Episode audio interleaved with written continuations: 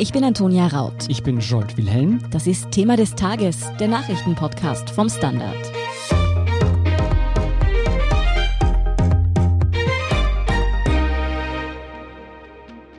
Ich habe in diesen 14 Monaten versucht, wirklich alles zu geben, mit aller Kraft, Verantwortung übernommen und an der Begrenzung der Pandemie mitgearbeitet. Und ich habe mich dabei ganz offensichtlich überarbeitet. Ja, das war Rudolf Anschober, der am Dienstag sein Amt als Gesundheitsminister nach 15 Monaten oder wie er sagt, nach gefühlt 15 Jahren zurückgelegt hat.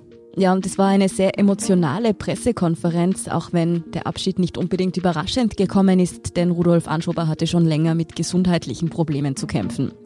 Die kommen, so sagt er, von der Überlastung und dass man als Gesundheitsminister in einer Pandemie an seine Grenzen kommt, das überrascht, glaube ich, niemanden. Umso gespannter sind wir jetzt natürlich alle auf Anschobers Nachfolger Wolfgang Mückstein. Welche Herausforderungen auf ihn zukommen werden und ob er diesem Job gewachsen ist, darüber sprechen wir mit Erik Frei vom Standard. Erik, welchen Eindruck hat Anschober auf dich gemacht bei dieser Rücktrittserklärung? Rudi Anschober ist ein wirklicher Mensch und er hat das wieder mal bestätigt. Er ist sympathisch, er ist warmherzig, er ist glaubwürdig, er ist ein wunderbarer Kommunikator und hat wirklich auch das Leid der Politik und vor allem dieses Amtes in dieser Zeit unglaublich beeindruckend übermittelt. Also es war ein berührender Auftritt. Wie hat er denn seinen Rücktritt heute erklärt? Dass er einfach gesundheitlich nicht dieser Aufgabe gewachsen ist und dass sich das auch verschärft hat, jetzt mit dem zweiten Krankheitsfall, doch innerhalb recht kurzer Zeit und gesagt, nein, ich kann das nicht und ich will es auch nicht. Und auch das war wiederum typisch Anschober. Macht ist nicht so wichtig, als dass man sich hier seine eigene Gesundheit oder auch sein eigenes Leben dafür opfert. Mhm. Denkst du, er hat sich selbst überarbeitet oder wurde er auch in gewisser Weise verheizt? Er hat darauf hingewiesen, dass von seinen ursprünglichen Gesundheitsministerkollegen der ersten Zeit ist praktisch niemand mehr im Amt. Mhm. Also Gesundheitsminister in einer Pandemie zu sein, ist ein Schleudersitz, das halten mhm. die wenigsten entweder politisch oder auch gesundheitlich, menschlich fast nicht aus. Dazu kommt noch, dass Anschober selbst hat so zwei Eigenschaften, die ihn besonders gefordert haben. Erstens einmal scheint er auch unglaublich fleißig zu sein. Ich kann mich an kaum einen Morgen erinnern, wo er nicht im Morgenjournal äh, ja, interviewt wurde wurde, wo er dann nicht am Abend in der ZIP 2 war. Ständig war er in der vordersten Front. Andere haben sich da viel rarer gemacht. Und er ist ein Vermittler, er sucht den Kompromiss, er sucht den Konsens und Konsens zu suchen erfordert unglaublich viel Zeit und Energie. Und so gesehen hat er sich selbst in diesem Amt wohl auch überfordert. Hm, was er heute auch sehr eindrücklich beschrieben hat, ist, wie belastend einfach auch seine persönliche Situation in der Zeit wurde, weil er nämlich tatsächlich Morddrohungen bekommen hat anscheinend und auch er und Menschen, die ihm nahestehen, schon seit November unter Polizeischutz stehen. Hat dich das denn überrascht? Nicht wirklich. Also wenn man zu diesen Anti-Corona-Demonstrationen gegangen ist in den letzten Monaten, ja, da hat man das schon so gehört. Vor allem war es die Aggression gegen Sebastian Kurz gerichtet, aber Anschober auch. Ich bin sicher, Kurz bekommt noch mehr Morddrohungen dieser Tage. Anschober hat es auch bekommen. Das ist leider in der heutigen Zeit mit diesen sozialen Medien und mit dieser aufgestauten Emotion, Aggressivität, die wir hier spüren, ist es ein Teil des politischen Geschäftes. Manche stecken das leichter weg. Jemand wie Anschober, der einfach auch sensibel ist, den hat das sicher sehr belastet. Ja, das ist wohl wahrscheinlich der Preis dieser modernen Zeit, in der auch alles über Social Media multipliziert wird. Wie fällt denn das Resümee für Anschubers Amtszeit aus? Natürlich speziell im Hinblick auf die Pandemie. Gemischt. Anschuber ist ein hervorragender Kommunikator und das hat er am besten gemacht. Er hat den Menschen das Gefühl gegeben, dass sie wissen, was los ist, wie es weitergehen könnte. Er hat sie wirklich auch eingebunden in diesen schwierigen Prozess und hat damit, glaube ich, sehr viel Verständnis auch für harte Entscheidungen gewonnen. Anschuber hat ein sehr riesiges Ministerium übernommen, das auch in normalen Zeiten schon ein schwerer Brocken gewesen wäre. Und dann kam die Pandemie dazu. Dazu hat ihm seine Vorvorgängerin Hartinger Klein von der FPÖ einen ziemlichen, kann man sagen, Sauhaufen hinterlassen, mhm. ein mhm. schlecht aufgesetztes Ministerium ohne gute Strukturen. Er hat das nicht rechtzeitig auch in den Griff bekommen und vielleicht bis zum Schluss nicht. Und das ist sicher seine größte Schwäche ist, er ist kein guter Manager. Seine Personalentscheidungen waren vielleicht auch nicht immer die allerbesten. Die Tatsache, dass er sich so lange auf Clemens Martin Auer verlassen hat und ihn nicht genug kontrolliert hat, hat sich im Nachhinein als Fehler erwiesen, weil bei der Impfstoffbestellung solche Fehler geschehen sind. Aber wir wissen auch, seine Logistikabteilung war schlecht aufgesetzt. Deshalb dieses Gemurks bei den Verordnungen, die wiederum aufgehoben werden mussten. Also es gab die verschiedensten Bereiche, wo man gedacht hat, eine entschlossener, starke Führungspersönlichkeit würde hier durchgreifen, würde Ordnung machen, würde hier bessere Leute holen, die dann auch zu schnelleren, rascheren, klareren Entscheidungen finden. Das war Anschobers Stärke nicht. Wie hat er denn heute selbst Bilanz gezogen? Wo sieht Anschober Österreich im Kampf gegen das Coronavirus speziell heute? Ja, das klang so wie in den letzten Monaten, vielleicht im letzten Jahr. Wir sind dort, wo wir sind. Hm. Äh, die Pandemie ist schwierig. Wir tun unser Bestes. Er hat hier weder sich gerühmt einer großen Leistung, wie er es ja kurz in der Vergangenheit manchmal gemacht hat, noch hat er sich irgendwie hier beschuldigt oder auch nur sich nur entschuldigt für Fehler. Letztlich ist er so dargestanden wie ein Politiker, der einer Naturkatastrophe entgegensteht und sagt, wir müssen hier durch. Und ich glaube, insgesamt ist die Bilanz ja nicht so katastrophal, wie sie manchmal auch dargestellt wird. Österreich liegt in vielen Bereichen im Mittelfeld. Gelobt hat er das hohe Testen in Österreich, was sicher eine gute Sache ist. Er hat aber auch darauf hingewiesen, dass ein Drittel der Bevölkerung sich gar nicht testen geht. Mhm. Und wenn die Braven, die ohnehin vorsichtig sind, ständig testen gehen, aber ein Drittel nicht, dann hat die ganze Teststrategie auch relativ wenig Sinn.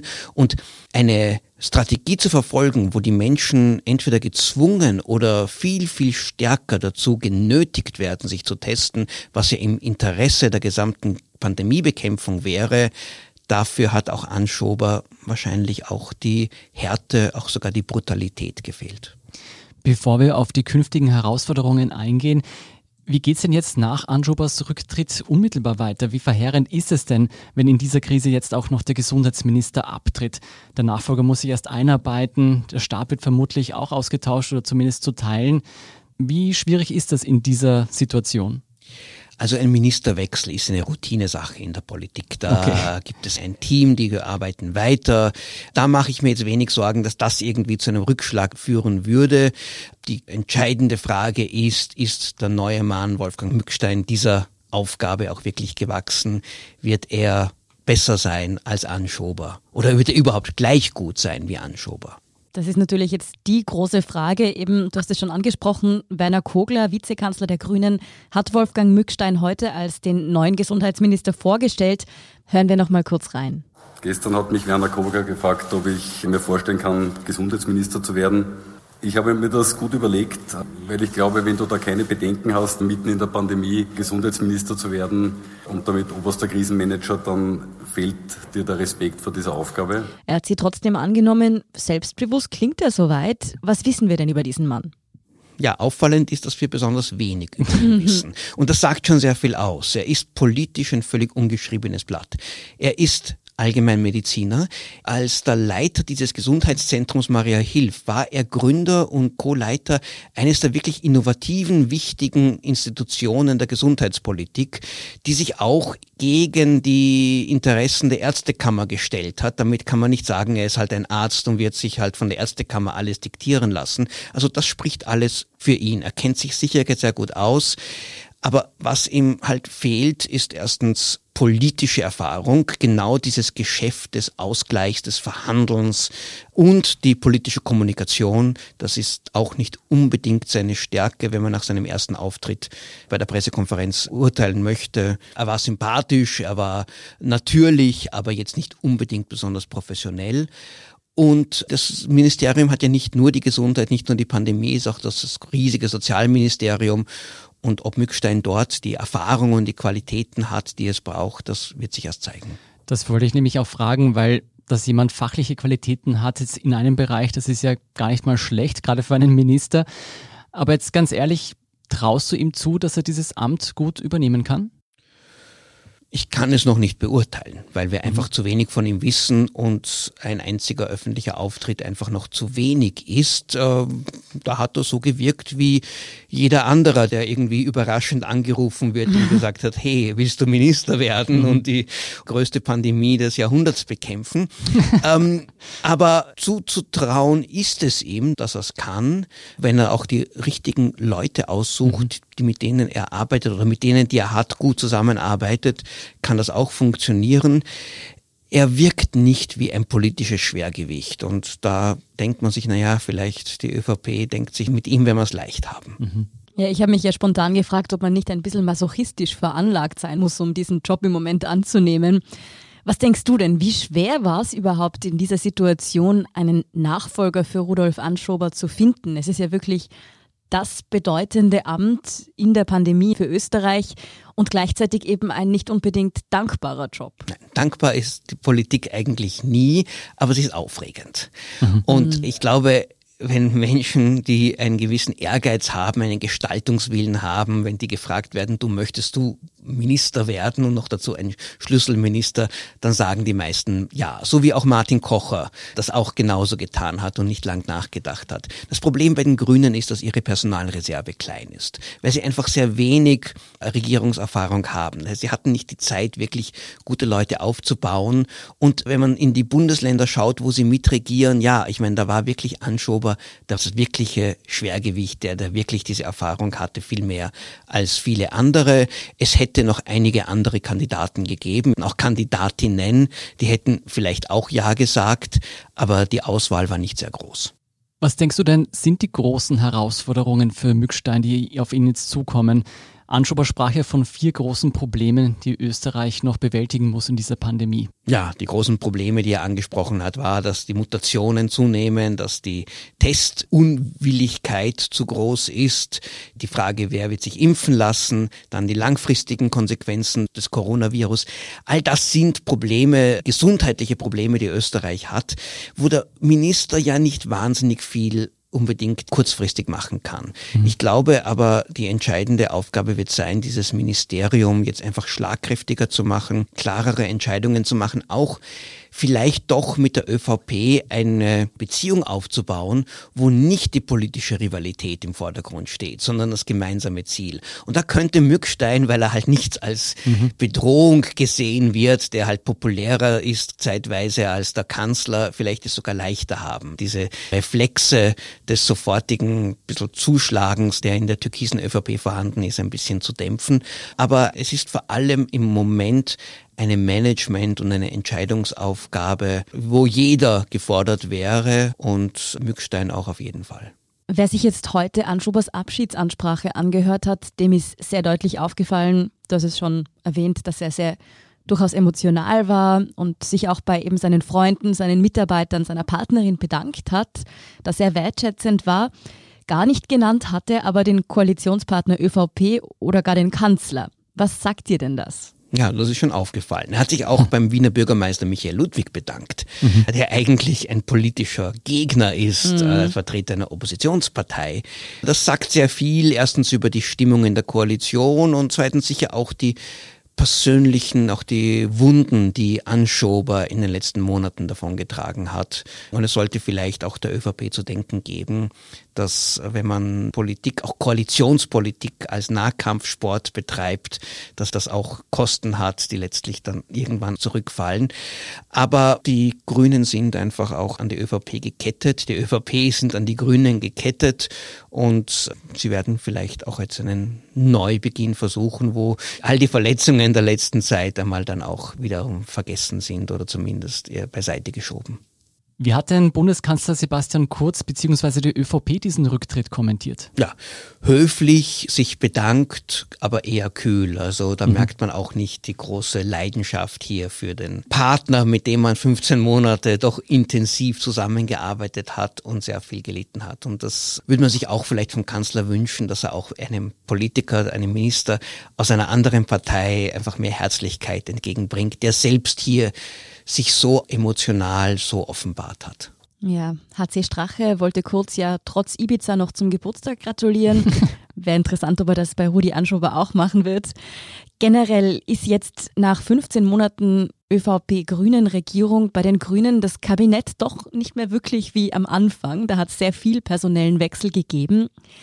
Wie ist es denn? Ist Regieren mit der ÖVP wirklich so schwierig? Also regieren ist grundsätzlich schwierig. Und für eine Partei wie die Grünen, die das bisher noch nicht viel gemacht haben, auf der Bundesebene gar nicht, ist es besonders schwierig. Das war von Anfang an eine Herausforderung. Man darf nicht vergessen, die zwei Jahre zuvor saßen sie nicht einmal im Parlament. Also die hatten einfach eine schwere Ausgangslage. Aber Erik, Und das ist eine diplomatische Antwort.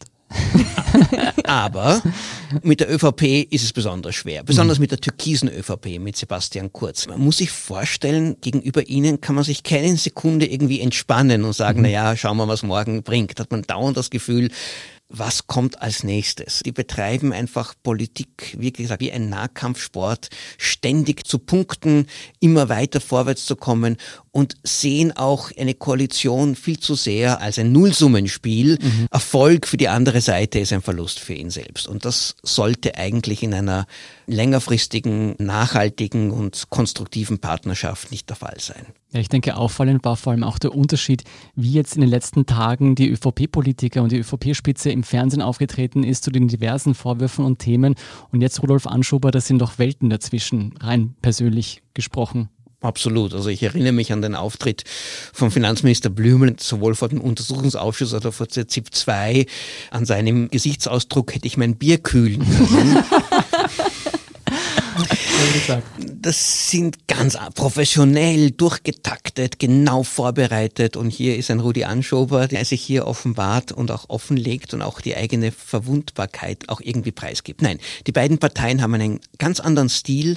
Und die ÖVP hat zuletzt jetzt wieder sehr, sehr aggressiv auf grüne Distanzierung von ÖVP-Skandalen reagiert, ohne jedes Verständnis, dass die Grünen auch sich um ihre Basis, auch um ihr Renommee kümmern müssen. Wobei die Grünen müssen das auch ein bisschen der ÖVP zugestehen, dass die auch nicht immer ticken und reden können wie Grüne, weil mhm. sonst wären sie ja mhm. bei den Grünen und nicht bei der ÖVP. Aber diese gegenseitige Nachsicht für was braucht mein Partner, damit er hier auch überleben kann, das ist etwas, was ihm zuletzt verloren gegangen ist und was möglicherweise hoffentlich wieder ein bisschen zunimmt. Ja, das hat man auch gesehen, dass die ÖVP in den letzten Tagen versucht hat, die Grünen anzupatzen, um von ihren eigenen Problemen abzulenken.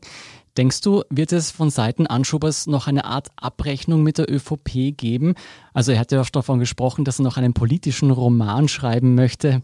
Könnte da Zündstoff schon geliefert worden sein?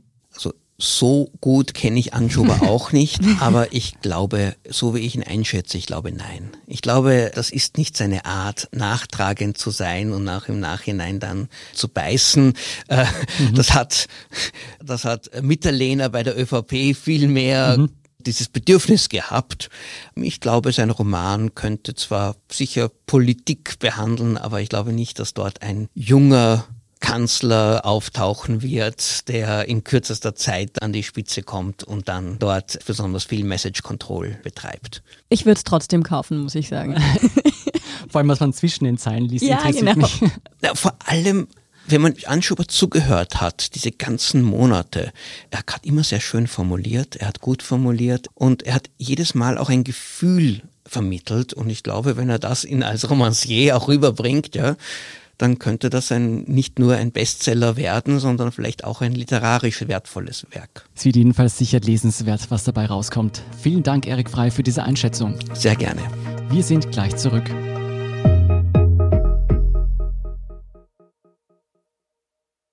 Guten Tag, mein Name ist Oskar Bonner. Wenn man in stürmischen Zeiten ein wenig ins Wanken gerät, den eigenen Weg aus den Augen und die Orientierung verliert, dann ist es sehr hilfreich, wenn man etwas hat, woran man sich anhalten kann. Der Standard, der Haltung gewidmet. Jetzt gratis testen auf Abo der Standard AT. Und hier ist, was Sie heute sonst noch wissen müssen. Erstens, Wien und Niederösterreich verlängern den Lockdown. Das ist seit Montagabend fix. Bis 2. Mai bleiben Geschäfte zu, die nicht der Grundversorgung dienen. Auch die sogenannten körpernahen Dienstleister, also zum Beispiel Friseure und Kosmetiksalons, bleiben geschlossen. Grund sind die nach wie vor hohe Zahl der Neuansteckungen und vor allem auch die vollen Intensivstationen. Im Westen bleiben die Öffnungen nach wie vor bestehen. Noch nicht sicher, ob der Lockdown verlängert wird, ist man sich im Burgenland. Zweitens, die Proteste gegen Polizeigewalt in Minneapolis in den USA halten an.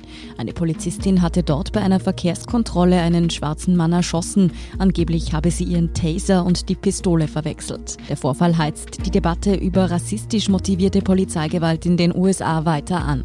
Ja, brisant an dem Fall ist unter anderem auch der Tatort. Ganz in der Nähe findet nämlich derzeit der Gerichtsprozess gegen den mutmaßlichen Mörder von George Floyd statt.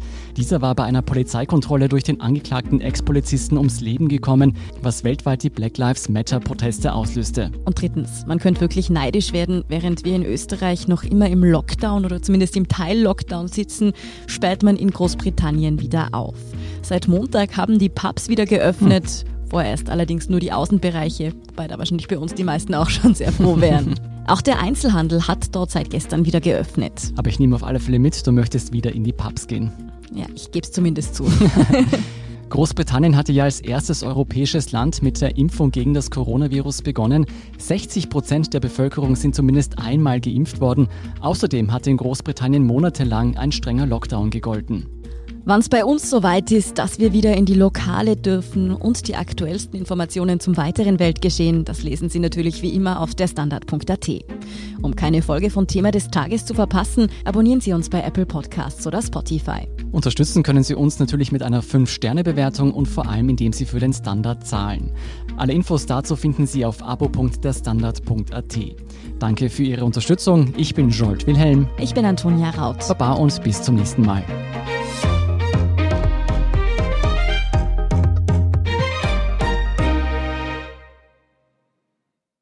Guten Tag, mein Name ist Oskar Bonner. Wenn man in stürmischen Zeiten ein wenig ins Wanken gerät, den eigenen Weg aus den Augen und die Orientierung verliert, dann ist es sehr hilfreich, wenn man etwas hat, woran man sich anhalten kann.